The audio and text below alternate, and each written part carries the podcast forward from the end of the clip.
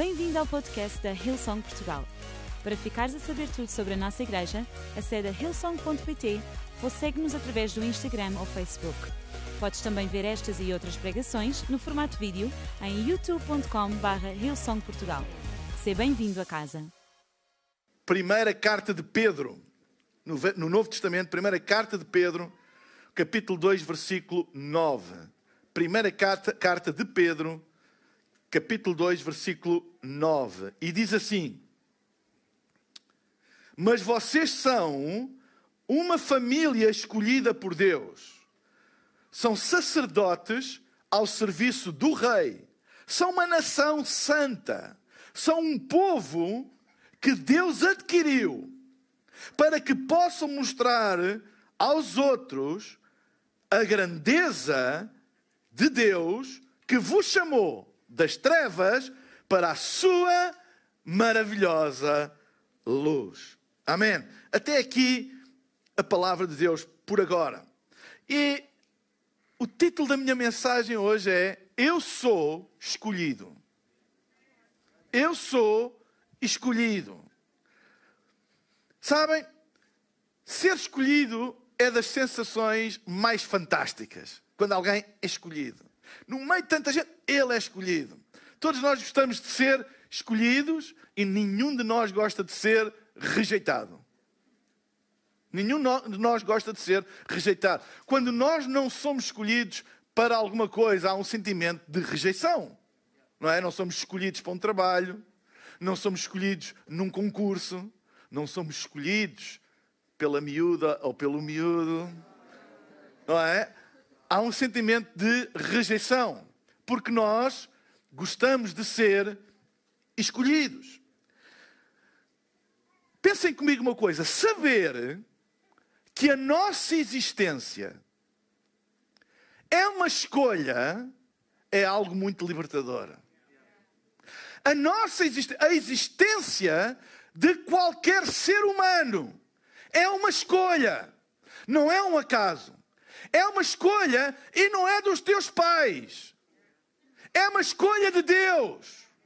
A Bíblia é bem clara a dizer que todos aqueles que nasceram foram escolhidos por Deus. Foi uma opção de Deus, foi uma ideia de Deus, foi uma escolha divina. Deus Todo-Poderoso tem o poder de trazer ou não trazer à existência. Deus tem todo o poder. Às vezes nós focamos somente no aspecto que Deus é aquele que tem poder para trazer à existência todas as coisas. Mas se Ele tem poder para trazer à existência todas as coisas, é porque Ele também tem poder para não trazer à existência aquilo que Ele não quer trazer à existência. Então, a minha e a tua existência são fruto de uma escolha divina. E a revelação desta verdade, que é uma verdade bíblica, esta revelação, ao ter a certeza, ter uma revelação de que nós somos escolhidos por Deus, somos fruto de uma escolha divina, é das coisas que mais liberdade, esperança e confiança pode trazer a uma pessoa. Saber que eu não estou aqui porque alguém forçou, que eu não estou aqui porque alguém errou, embora alguns possam dizer, bem, eu sou fruto de uma relação que não devia ter existido. Ou eu sou fruto de um acaso, os meus pais não, não planearam existir. Ok, isso é a dimensão humana na qual tu viestes a este mundo. É a dimensão social na qual tu vieste a este mundo e que tem um peso, às vezes, muito grande depois em todo o percurso da pessoa. Mas deixem-me dizer que por detrás de qualquer envolvimento, circunstâncias ou contexto social no qual tu nascestes, há um contexto espiritual que é libertador. Independentemente do contexto social no qual tu nascestes, no contexto familiar no qual tu nascestes, há um contexto espiritual que é Deus escolheu a tua existência. E Deus até pode ter usado um erro, Deus até pode ter usado uma falha, Deus até pode ter usado um acaso para fazer a sua vontade. Então nunca tenhas dúvidas de que a tua existência é fruto de uma escolha, de uma escolha divina. Tu não estás por acaso, tu não, não, não, não, não estás aqui a mais. Deus não escolhe nada a mais. Tu podes pensar que estás aqui a mais e que não tens. Ei, é mentira. Na, na, na origem da tua existência está Deus, está uma escolha divina. Portanto, é impossível, pela natureza divina, que Ele escolha alguma coisa a mais. Não há coisas a mais no reino de Deus. Todas têm um propósito, todas têm um destino, todas têm uma escolha divina associada. No Evangelho de João há um outro versículo que eu gostaria de salientar hoje, juntando com o texto básico que eu li, João capítulo 15, versículo 16, diz assim: Não foram vocês que me escolheram. Hum. Não foram.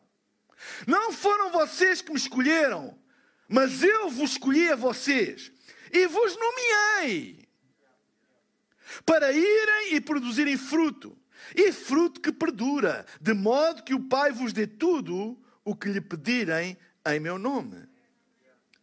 As boas notícias é que todos fomos escolhidos. E a Bíblia, é, é interessante que a Bíblia diz: não foram vocês que me escolheram, ou seja, nós não escolhemos Deus, nós não escolhemos Jesus, mas foi eu, Jesus, Deus, que vos escolhi. E depois tem esta expressão, e vos nomeei. A gente diz assim, bem, isso não é verdade. Quem nos nomeou, quem nos deu um nome, foi os meus pais. Eu não nasci já com um nome pré-existente. Hum. Se pensares no nome, que é aquilo que tu tens no teu cartão de cidadão, e que te identifica pelo nome, claro que esse nome foi uma escolha dos pais, ou dos avós, ou de uma votação de família, ou sei lá, qualquer coisa.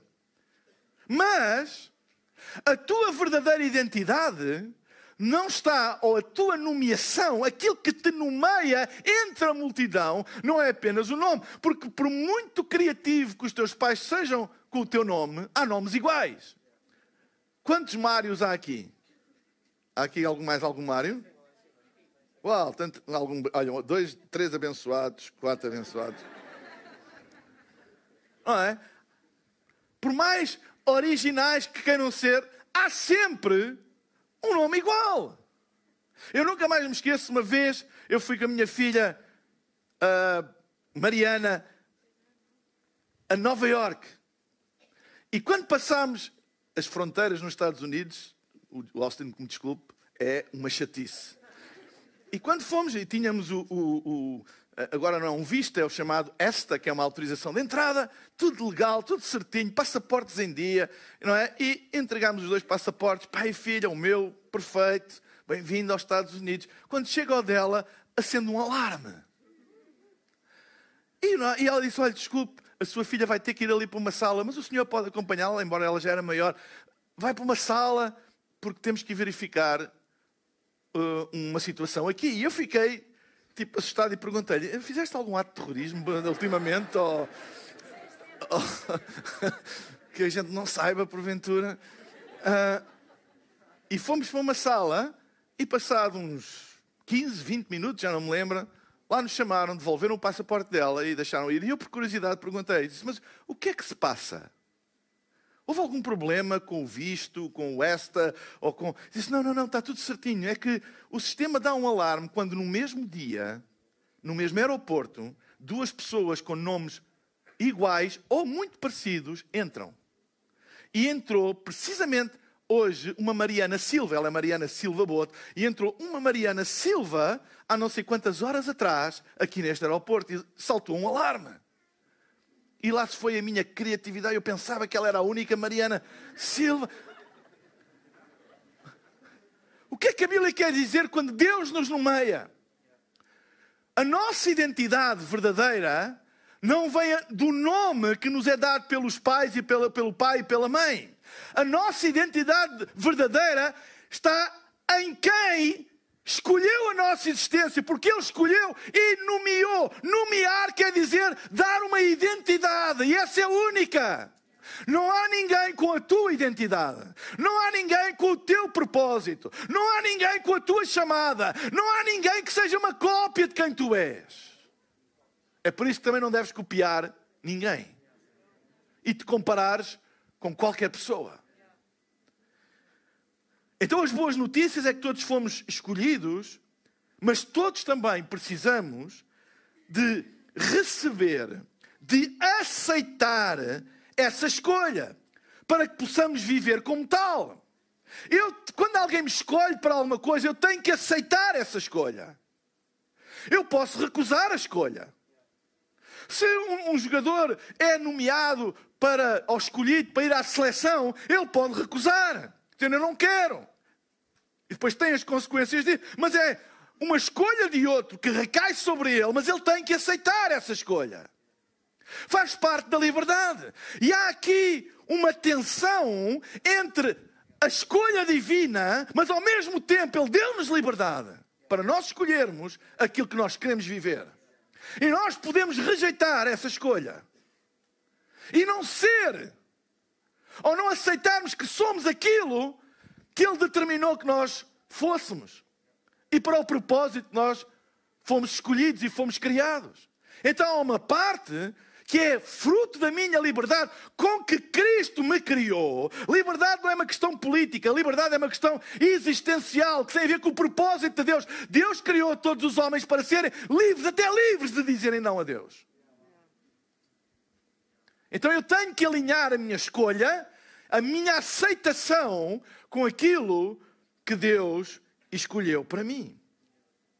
Então, ter a consciência de que a nossa existência é uma escolha de Deus e de que o nosso propósito é uma nomeação divina, não é apenas um, um, um, fruto de circunstâncias, um mero acaso, é uma nomeação divina. Deus deu uma identidade, deu uma propósito, deu uma chamada, o que vocês quiserem chamar, o nome que quiserem atribuir, mas foi Deus que vos deu. É por isso que pessoa, as pessoas nascem com dons naturais. Não há mérito nenhum. Há mérito em desenvolvê-los, há mérito em aperfeiçoá-los, mas as pessoas nascem com dons naturais porque é Deus que dá de acordo com as suas escolhas. Deus escolhe que tu nasces com determinados dons de acordo com a escolha que Ele fez e com a nomeação que Ele te deu. Nunca fiques zangado com os dons que Deus te deu e muito menos com aqueles que Ele não te deu. Porque todos estão de acordo com a escolha que Ele tem para ti e com a nomeação que Ele te deu. Então, das coisas mais poderosas que nós podemos experimentar na vida é quando nós aceitamos, quando nós recebemos a escolha de Deus e a nomeação de Deus sobre a nossa vida. E quando nós alinhamos, é uma coisa poderosa. E deixem-me falar de quatro benefícios nesta passagem e noutras passagens da escolha, de nós aceitarmos a escolha de Deus sobre a nossa vida.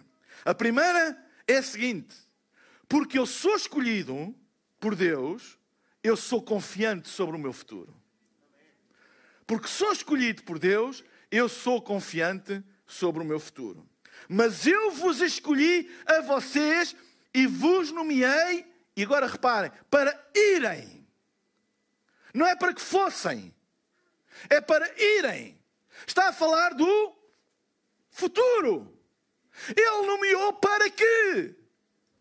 Para irem. Para o futuro. Todas, sabem, deixem-me dizer-te uma coisa: tudo aquilo que Deus tem para ti não é baseado no teu passado, é baseado na visão que Ele tem do teu futuro. Para irem, é para a frente. Então, se, porque eu sou escolhido por Deus, eu sou confiante sobre o meu futuro. Porque só quem te elegeu, só quem te escolheu, só quem nomeou tem o poder de determinar, de determinar, não é determinar, é de determinar o teu futuro. Eu sou nomeado por Deus, eu não sou nomeado pelas circunstâncias.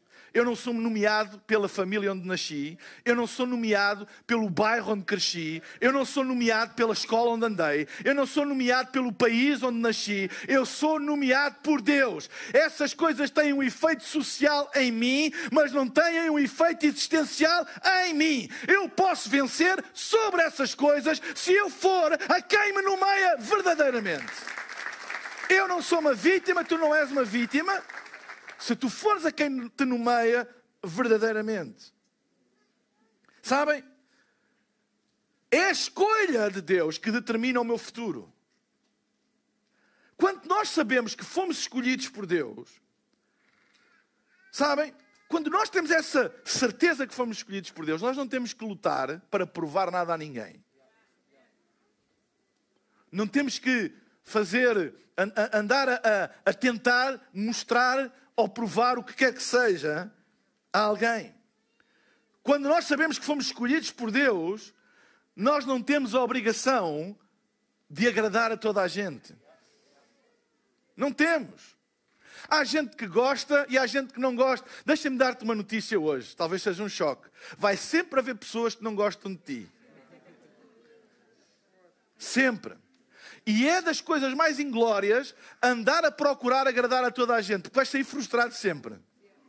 Porque quando tentas agradar a uns, aqueles que antes agradavas, desagrada, desagradas agora. Olha, não vale a pena. Não vale a pena. E quanto mais Deus te usa, quanto mais tu cresces, quanto mais influência tu tens, mais isso vai ser claro para ti. Há pessoas que não vão gostar de ti e têm todo o direito. Tem todo o direito a não gostar, mas segue a tua vida em frente. O teu futuro não é determinado pela aprovação de toda a gente. Não é. O teu futuro não é determinado por votos de homens que, quando se, se, gostam mais de mim ou não gostam tanto de mim. Sabem uma coisa? Muitas vezes as redes sociais são para nós um, barómetro de avaliação, de aceitação. Quantos likes eu tenho? Quantos uh, aparecem a comentar, quantos seguidores eu tenho, etc, etc, etc. Deixa-me dizer-te uma coisa: isso não quer dizer absolutamente nada. O teu valor não está aí. Não está aí nessas coisas. Não está. Deixa-me dizer-te uma coisa: quanto mais seguidores tu tens, mais ódio tu vais ter. Quanto mais seguidores tu tens, mais haters, mais críticas, mais gente, a, a, a, gente imbecil atrás de ti tu vais ter. É verdade. Gente que discorda, gente que não concorda, gente que. Esquece lá isso. O teu futuro é determinado por Deus. Foi Ele que te escolheu, foi Ele que te elegeu. É com Ele que tu deves andar, é dele que tu deves ouvir, é na Ele que tu deves andar agarrado, é atrás dele que tu deves andar e não atrás das novas modas e o que aparece. E deixa ver que agora aquele gosta e o outro não gosta. Não queiras saber disso para nada. Já repararam que aquilo que hoje se gosta, amanhã já não se gosta. Aquilo que hoje é popular, amanhã já não é e vice-versa. E a gente anda tipo num, numa montanha russa das coisas. Mantém firme.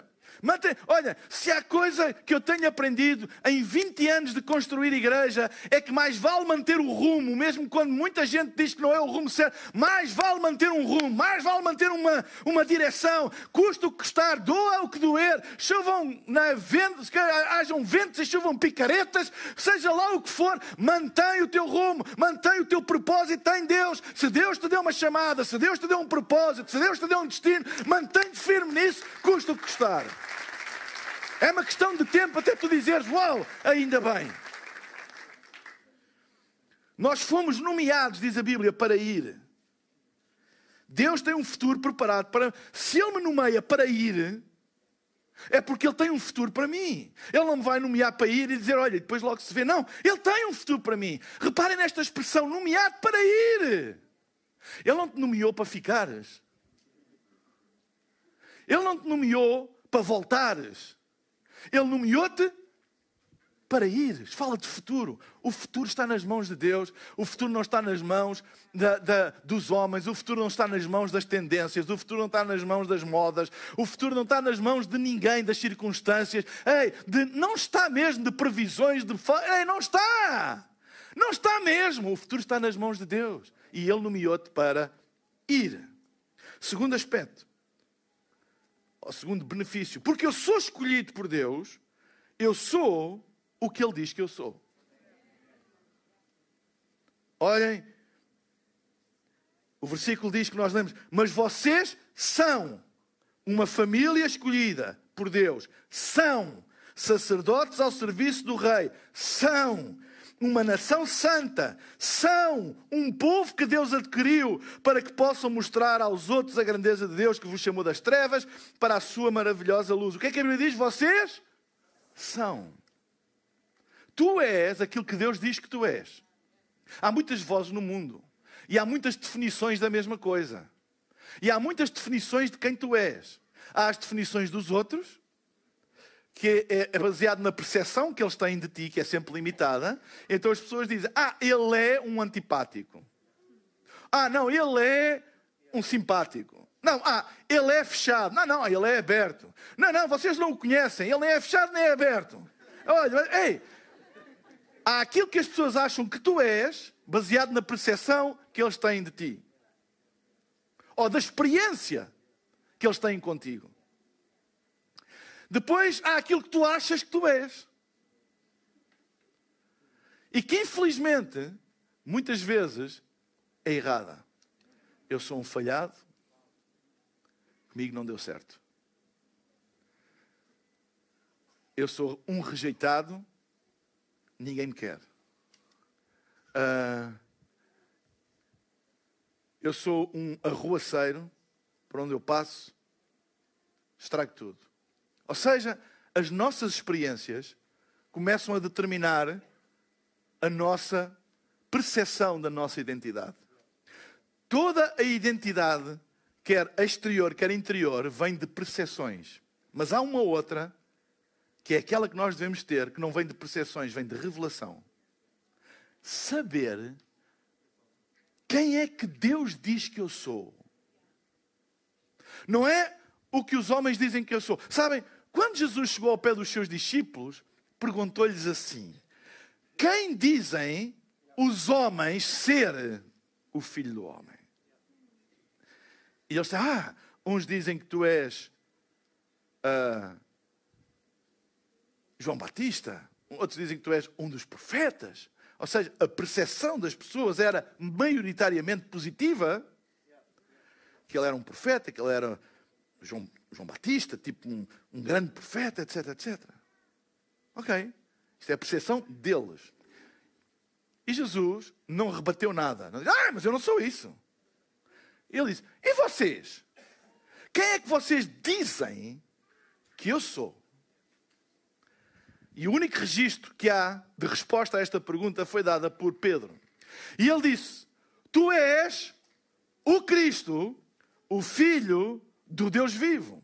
E Jesus responde e disse: Bem-aventurado, feliz és tu, Simão, Pedro, porque aquilo que tu disseste não foi revelado por percepção humana, a carne e o sangue. Aquilo que tu disseste foi revelação de Deus. Foi revelação de Deus. Por isso eu te digo que tu és Pedro, e sobre esta pedra eu edificarei a minha igreja.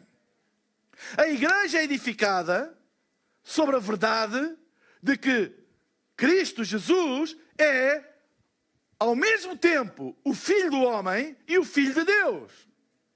Esta é a verdade sobre a qual é edificada a igreja, que é sobre Jesus, mas é sobre a verdadeira identidade de Jesus. Se ele negasse a humanidade de Jesus, isso não era base para edificar a igreja. Se ele negasse a divindade de Jesus, não era base para edificar a igreja. Até podiam ter uma grande opinião sobre Jesus, mas se não tivessem a revelação verdadeira de quem ele era, era uma má base para edificar a igreja. Qual é a verdade? A verdade transversal desta revelação é que tu nunca edificas nada com Deus se não tiveres a tua verdadeira identidade. Se tu não souberes quem realmente tu és nele, sempre vai ruir. Vocês são uma família escolhida. Vocês são sacerdotes ao serviço do rei. Vocês são uma nação santa. Vocês são um povo que Deus adquiriu. Só quem te elegeu, escolheu e nomeou tem o poder de determinar a tua identidade. Eu não sou e tu não és o que as pessoas dizem que tu és. Eu não sou e tu não és aquilo que as circunstâncias dizem que tu és. As circunstâncias têm uma voz.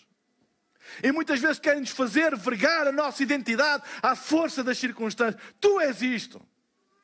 Tu, o, o, teu negócio faliu, tu és um fracasso. Ou seja, uma circunstância temporária quer determinar quem tu és. Tu és um fracasso.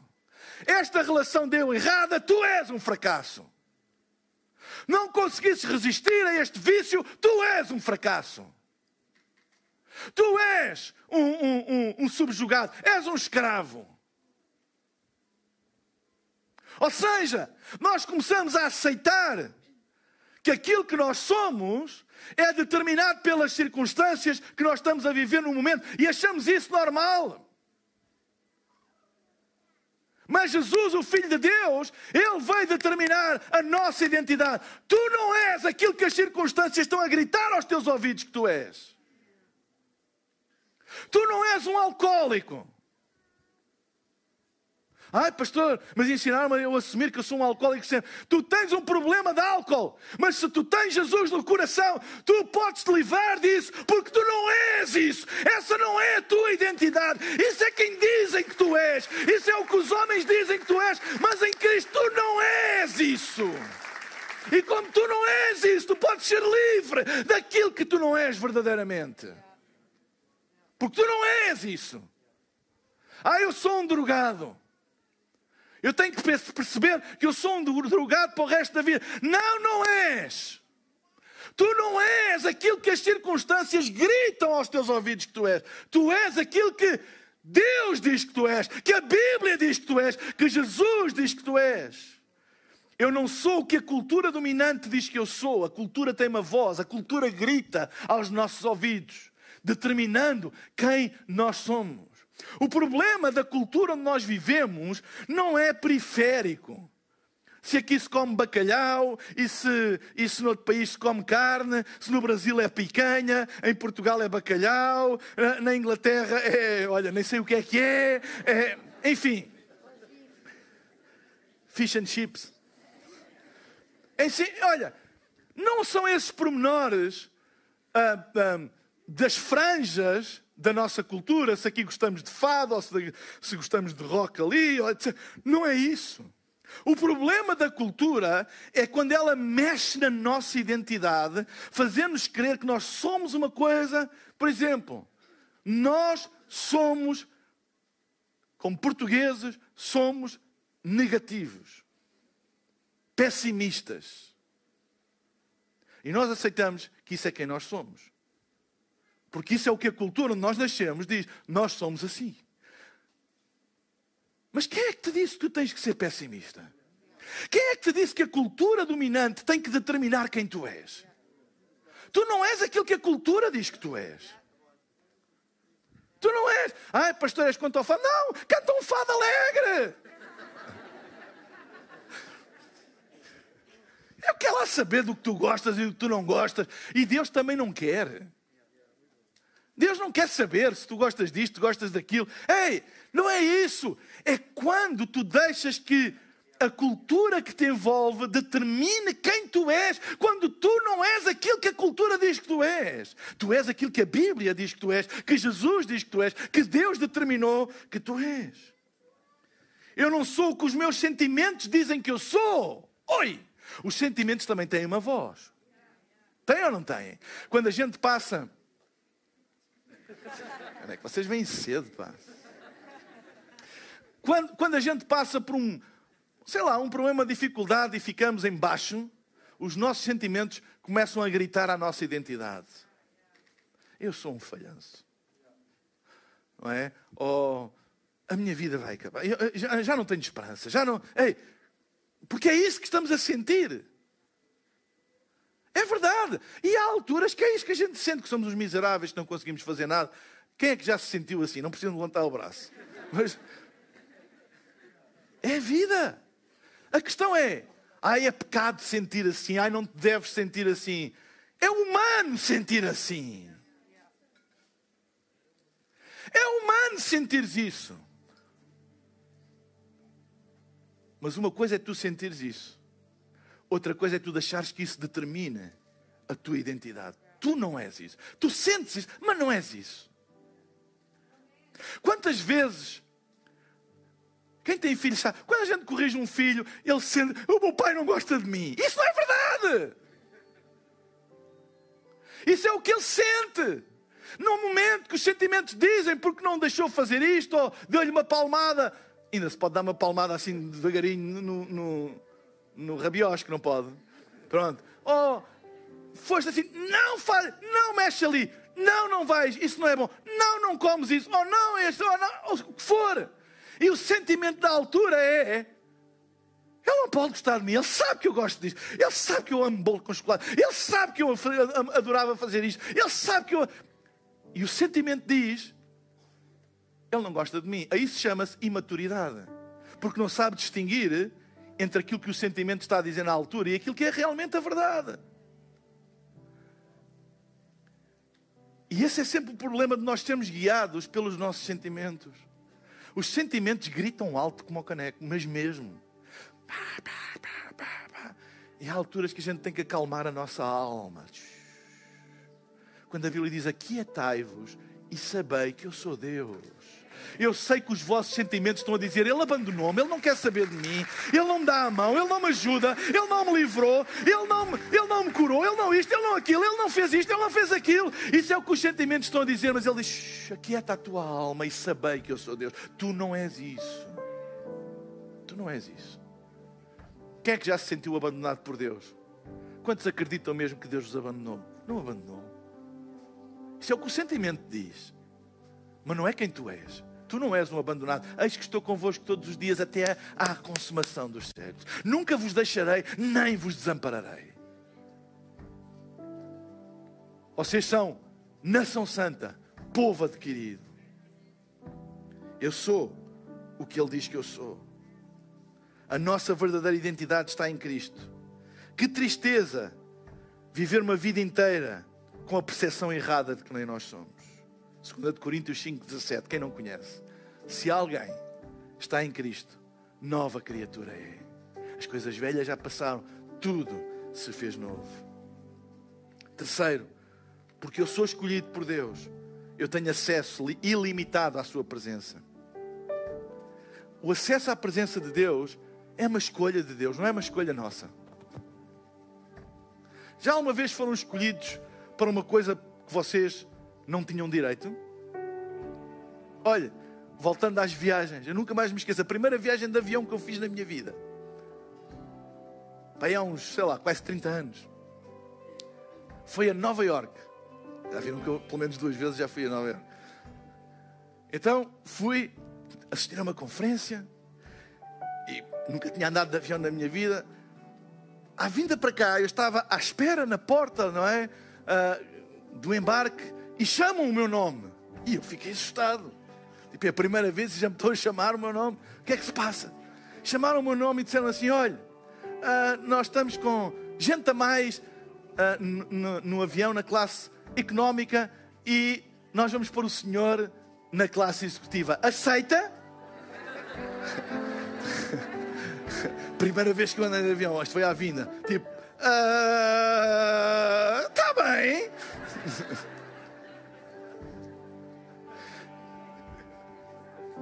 Eu não comprei bilhete de, executivo. Eu não tinha condições. Eu não devia. Não era, não foi. Alguém me escolheu. Se alguém me perguntasse: o que é que você está aqui a fazer? Falcatap. Fui escolhido. Não sei de nada. Não tem, não tem nada a ver com isso. Eu fui escolhido. E é isso que acontece quando nós somos escolhidos, nós temos acesso limitado à presença de Deus. E quando o inimigo vem dizer: O que é que estás aqui a fazer? Quem é que tu pensas que tu és? Tu não és digno, tu fizeste isto, isto, isto, isto, isto, isto, isto, isto. E sabem, o problema do mentiroso, do inimigo das nossas almas, não é que ele não diga verdades. Porque mentira não é só a ausência de verdade. Mentira pode ser pegar uma verdade e não a dizer toda. E que se calhar o que ele te está a acusar é verdade. Ah, tu fizeste isso e tu sabes que é verdade. E tu fizeste e tu sabes que é verdade. Só que a verdade toda não é essa. E diz assim, olha, entende com Deus. Foi Ele que me escolheu. Foi Ele que não fui eu. Eu sei que eu não merecia estar aqui. Eu não comprei bilhete para estar aqui. Eu não tenho como. Eu não tenho como pagar o preço de estar na presença de Deus. Mas Ele escolheu-me. Ele elegeu-me. Fala com Ele. Fala com Ele. Eu estou aqui por causa dele. Eu estou aqui porque o seu sangue me comprou, o seu sangue me resgatou. Eu não merecia nada, nenhuma das minhas obras é suficiente para eu estar na presença de Deus. É verdade, a Bíblia diz que as minhas boas obras são como trapos de imundície quando eu as quero usar para garantir o meu direito, qualquer que ele seja, de estar na presença de Deus. Zero! Mas eu não estou por causa das minhas obras, eu estou porque Ele me comprou, Ele me elegeu, Ele escolheu-me, Ele chamou o meu nome e disse: Tu és escolhido, tu és salvo, tu tens direito, tu tens lugar, tu és convidado, tu podes estar.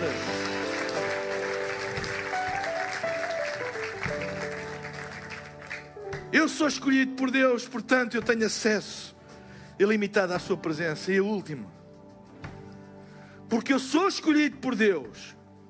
Não ando mais em trevas, mas em luz. Vocês são uma família escolhida por Deus. São sacerdotes ao serviço do Rei. São uma nação santa. São um povo que Deus adquiriu. Para que possam mostrar aos outros a grandeza de Deus que vos chamou. Chamou das trevas para a luz. Ele chamou-me das trevas para a luz. O que é que a Bíblia diz? Se Ele me chamou das trevas para a luz, é na luz que eu devo andar e não nas trevas. Eu não fui chamado para andar nas trevas. Tu não foste chamado para andar nas trevas. Ele chamou-te das trevas para a luz. Nós não somos mais escravos, nós somos filhos é uma questão de identidade. Tu não és mais um escravo, és um filho. A Epístola de Gálatas, no capítulo 5, versículo 1, e Gálatas é conhecida como a Magna Carta, a Carta da Liberdade. A Epístola de Gálatas foi uma epístola escrita pelo apóstolo Paulo para pôr fim, fim à exigência dos judaizantes cristãos converti, uh, judeus convertidos ao cristianismo que queriam trazer a lei judaica para a salvação. E Paulo escreveu a Epístola aos Gálatas e é conhecida como a Magna Carta, a Carta da Liberdade. E diz assim o versículo 1 do capítulo 5: Procurem então, com firmeza, permanecer firmes, livres, beneficiando da liberdade com que Cristo nos libertou e não se deixarem prender de novo a cadeias de sujeição. Sabem? Quando Deus criou o homem, Gênesis capítulo 2, na criação do homem, diz no capítulo 1 Ele fez o homem à sua imagem e semelhança. E diz a palavra de Deus no Gênesis que uma das coisas que Deus deu como identidade ao homem foi domínio sobre toda a criação, certo? Escuse lá ir ao Gênesis, toda a gente sabe isso. Não podem lá verificar. Que Deus deu, ou seja, o homem não conquistou domínio nenhum, foi Deus que deu. Quem tem o domínio final é Deus. E Deus deu ao homem domínio sobre todas as coisas criadas. Todas. Ora, se o homem tem domínio, domínio existencial, ou seja, não é uma coisa conquistada, é uma característica da imagem de Deus no homem, tem domínio sobre todas as coisas criadas, quer dizer que nenhuma das coisas criadas deve ter domínio sobre o homem. É por isso que nenhum homem pode dominar sobre outro homem. Porque o homem é um ser criado por Deus que tem domínio sobre todas as coisas criadas, mas não se pode deixar dominar por causa dessa verdade, não se pode deixar dominar por nenhuma das coisas criadas. Então o homem tem domínio sobre todas as coisas criadas, à exceção de outro homem. como é lógico. Portanto, a questão da liberdade e da igualdade entre os homens está na criação. Deus criou todos os homens iguais. Ninguém subjuga ninguém. Ninguém é escravo de ninguém. Ponto final. Qualquer forma de escravatura, de subjugação entre homens é uma aberração, é uma afronta, é uma ofensa a Deus. Seja por que motivo for, é uma ofensa. Porque nenhuma coisa criada pode ter domínio sobre o homem. Quando a Bíblia diz aqui nos Gálatas, para nós não nos voltarmos a colocar debaixo de nenhuma forma de escravidão, o que é que está a falar? Está a falar de nós termos atentos e não deixar que nada criado tenha domínio sobre a nossa vida. Seja o que for, nada criado pode ter domínio sobre a nossa vida. Quando eu ouço pessoas dizer assim: Eu sou livre, eu faço o que me apetecer, isso é a forma de escravidão mais encapotada do século 21. Se tu não és capaz de dizer não a um impulso que tu tens, tu és um escravo. Se tu não és capaz de que uma coisa criada, se tu, se tu permites que uma coisa criada tenha domínio sobre ti, ah, eu sou livre, eu posso tomar isto, mesmo que isso te escravize, mesmo que isso de rebente com a tua saúde, isso é liberdade? Não, isso é escravidão. Isso é escravidão. Liberdade é tu poderes dizer não a essas coisas também. Não, não, não, não, não quero. Não, não. Esta substância não vai ter domínio sobre mim. Esta comida não vai ter domínio sobre mim. Esta droga não vai ter domínio sobre mim. Esta planta não vai ter domínio sobre mim. Este, eh, seja o que for, aquele pensamento não vai ter domínio sobre mim. Sabe? Não vai ter domínio sobre mim. Eu tenho domínio sobre todas as coisas criadas.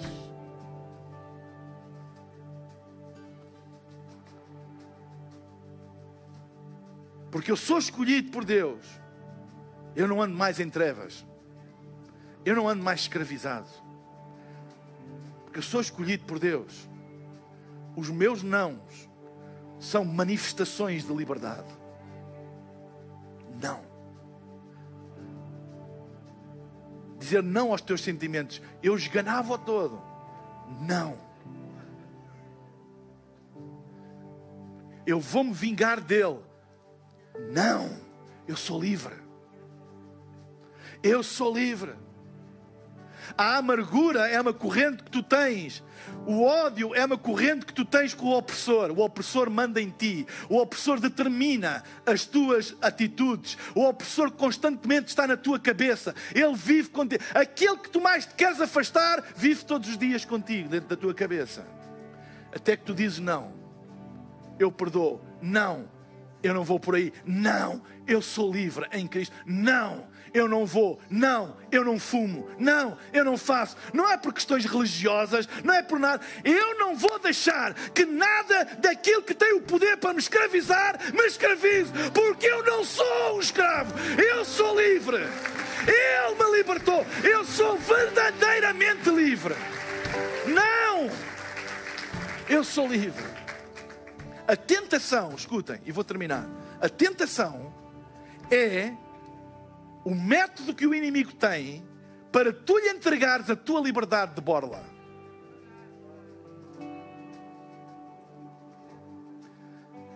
A tentação é a tentativa do inimigo de obter, com o teu consentimento, a liberdade que Cristo te deu e fazer-te de novo um escravo, quando tu não és um escravo todos os aspectos da tentação tríplice de Jesus no Novo Testamento sempre foram a identidade de quem Jesus era. Se tu és o Filho de Deus, se tu és o Filho de Deus, manda estas pedras transformarem-se em pão. E ele estava cheio de fome, não comia há 40 dias. Ele disse: Não levou para o alto e disse: Manda-te desta deste alto a baixo. E com certeza, se tu és o filho de Deus, Deus dará ordem aos seus anjos para te ampararem. Ele disse: Não, não tentarás o Senhor teu Deus. Não. Tem quem pensa que eu vou lhe provar que eu não. Não. Não. Levou ao monte mais alto do mundo e mostrou-lhe todo o mundo e disse: Se todas as coisas que tu estás a ver, eu dou-te, se prostrado me adorares. O que é que o diabo queria? Liberdade. Torná-lo um escravo. A mentira está aí. A mentira está aí. Quando tu, sabes, quando tu dizes sim a tudo, tu não estás a ser livre, tu estás a entregar a tua liberdade. A liberdade não vem do poder de tu dizer sim, de tu escolheres o que te apetece. A liberdade vem dizer tu saberes quem tu és e que tu podes fazer escolhas, sim ou não. E a manifestação da liberdade pode ser dizer sim, mas também pode, dizer, pode ser dizer não. E a tentação quer tirar de ti essa liberdade com que Cristo te deu, por tua própria vontade. Sabes porquê? Porque o diabo não te pode roubar nada daquilo que tu não lhe dás. Resisti ao diabo e ele fugirá de vocês. Ele não pode roubar aquilo que Deus te deu. Ah, ele rouba. Não, não, ele não pode. Se Deus te deu, ele não pode roubar, a não ser que tu lhe dês voluntariamente. A tentação é sempre uma tentativa de roubar a tua liberdade. Então, olhos bem abertos. A tentação não é aparecer um chifrudo com uma cauda e uma forquilha a cheirar mal. Isso não é tentação. Toda a gente. Oh, foge. A tentação é subtil. A tentação brinca com a tua mente, a tentação mexe com os teus sentimentos, a tentação mexe com a tua lógica, a tentação mexe com o pensamento dominante, mas tem um objetivo: que tu lhe entregues a liberdade com que Cristo te libertou. libertou. Quando tu vês que a tua liberdade com que Cristo te libertou, ou seja, quem tu és, está em risco, diz: Não, para trás de mim, não, não quero. Posso ser gozado, mas não quero. Posso ser prejudicado, mas não quero. Podem dizer que eu vou perder, mas não quero. Eu não sou isso. Eu sou livre em Cristo Jesus e eu não vou mais colocar-me debaixo de nenhum jugo de escravidão. Jamais. Jamais. Preach it. Não deixes colocar debaixo de nenhum jugo de escravidão em 2022. Não. Eu sou aquilo que Ele diz que eu sou. Eu sou escolhido. Eu sou escolhido. Foi Ele que me escolheu. Foi Ele que me escolheu. A minha vida pode estar uma confusão, mas eu sei que foi Ele que me escolheu e Ele vai me ajudar. Eu não sou aquilo que os meus sentimentos me estão a dizer. Eu não sou aquilo que as pessoas estão a dizer que eu sou. Eu não sou aquilo que a cultura dominante está a dizer que eu sou. Eu sou aquilo que Ele diz que eu sou. Eu vou-me agarrar a essa verdade. Eu vou-me agarrar a Ele. Eu vou segui-lo. Eu vou amá-lo. Eu vou adorá-lo. Eu vou estar perto dele porque eu quero realmente viver de acordo com aquilo que eu sou nele. Eu não sou mais um escravo. Será que podemos ficar de pé na presença de Deus? Eu pensava que depois de uma pregação destas toda a gente estava em pé. Muito obrigado.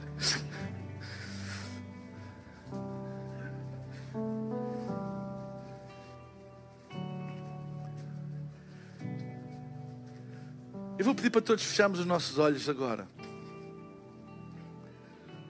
Fecha os teus olhos agora. Para não nos distrairmos. Para criarmos privacidade para as pessoas que estão à nossa volta.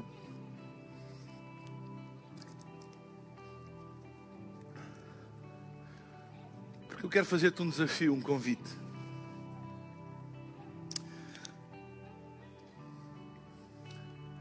Hoje é dia de tu aceitares a escolha de Deus. E dizer, eu quero ser tudo aquilo que Deus planeou para a minha vida. Chega de engano. Chega de lutar contra sentimentos, contra fortalezas na minha mente que me subjugam e me querem fazer crer que eu sou aquilo que Deus nunca disse que eu era. Eu quero ser livre. Eu quero ser verdadeiramente livre. E só há liberdade em Cristo. Por isso é que a Bíblia diz, tem esta afirmação absolutamente, desculpem o pleonasmo, absolutamente absoluta.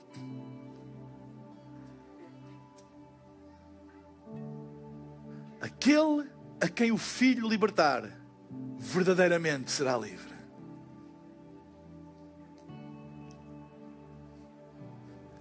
Ser livre hoje. Abre o teu coração para Jesus hoje. Se tu nunca tomaste esta decisão na tua vida, hoje é o dia.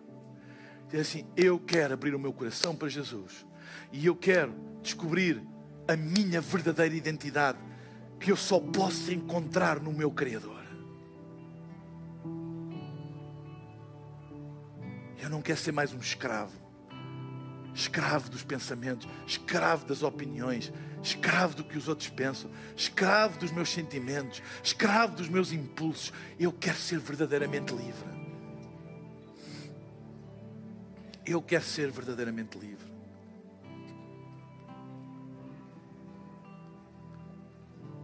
Eu daqui a pouco vou pedir a todas as pessoas que querem tomar esta decisão para fazerem uma coisa muito simples.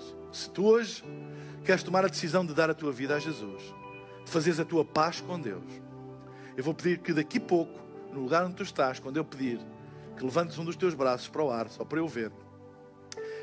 E depois eu vou fazer uma oração aqui do palco e vou pedir a todas as pessoas que em voz baixa, no lugar onde estão, repitam esta oração. Porque a Bíblia diz que se no teu coração tu creres e com a tua boca confessares, tu serás salvo. Talvez tu já tenhas tomado esta decisão um dia, mas tens estado longe de Deus, afastado de Deus, e a tua fé esfriou. Mas tu hoje queres voltar para os caminhos da fé, queres voltar a fazer a tua paz com Deus, a tua reconciliação com Deus e com o teu propósito. Este apelo é para ti também. Ok? Se estás em casa e queres tomar essa decisão, em vez de levantares a mão, porque eu não vou ver, coloca o emoji da mão aberta no chat da plataforma onde tu estás a assistir e depois repete esta oração comigo também.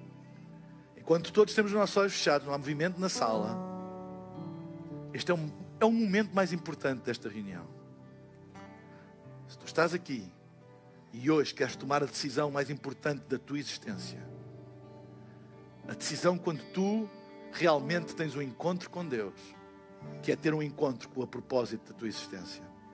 Se tu estás aqui e hoje queres dar a tua vida a Jesus, ou queres fazer a tua paz e a tua reconciliação com Deus, eu vou pedir, em nome de Jesus, no lugar onde tu estás, agora mesmo, levanta um dos teus braços, sem vergonha, agora mesmo, em nome de Jesus. Eu estou a ver, eu estou a ver, eu estou a ver, eu estou a ver, eu estou a ver. Levanta o teu braço aqui do meu lado esquerdo, estou a ver dezenas de braços levantados. Obrigado, levanta bem alto, sem vergonha, bem alto, em casa, emoji da mão, no chat da plataforma onde estás a assistir. Fica com o teu braço levantado. Amém. Bem, bem alto, bem alto, bem alto para eu ver. Uau, tantas mãos levantadas aqui. Bem alto. Uau.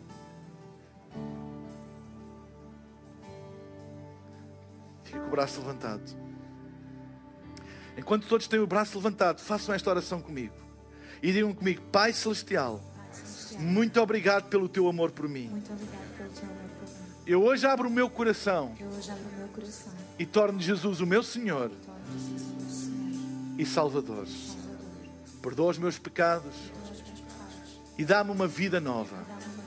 Eu te agradeço porque tu me escolhestes e eu quero viver de acordo com esse propósito. Em nome de Jesus.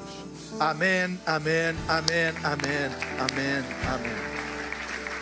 Esperamos que a mensagem de hoje te tenha inspirado e encorajado. Se tomaste a decisão de seguir Jesus pela primeira vez, acede a hillsong.pt Jesus para dar o teu próximo passo. Te lembramos que podes seguir-nos no Facebook e Instagram para saber tudo o que se passa na vida da nossa igreja. O melhor ainda está por vir.